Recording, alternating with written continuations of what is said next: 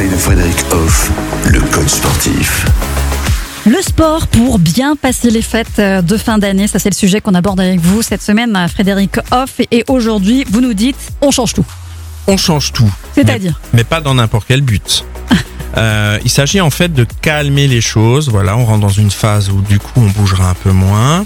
Euh, on mettra peut-être un peu de côté les activités physiques, euh, mais pas tout hein, quand même. Et du coup, eh ben, on fait les choses plus calmement. Donc plutôt que de faire par exemple des sports très dynamiques euh, comme ce qu'on a pu faire par exemple depuis la rentrée de septembre, eh ben on va se donner euh, des temps plus calmes. On va faire un peu de marche dehors, donc en plus c'est convivial, on y va avec sa famille et tout. euh, voilà, c'est sympa. Et pourquoi c'est important de changer ça? Pourquoi si maintenant euh, on a eu l'habitude de faire des sports très dynamiques, eh ben, il serait bon de- d'en changer pour la fin d'année? Euh, Tout simplement pour pas rien faire. pour qu'il y ait malgré tout quelque chose pendant cette période très chargée.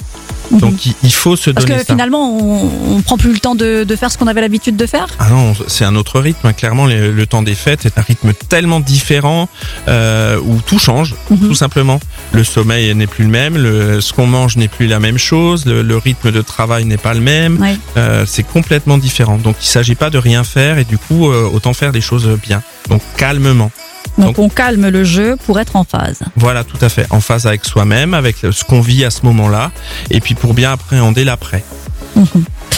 Et demain, eh bien, on va se projeter dans une nouvelle dynamique pour 2023.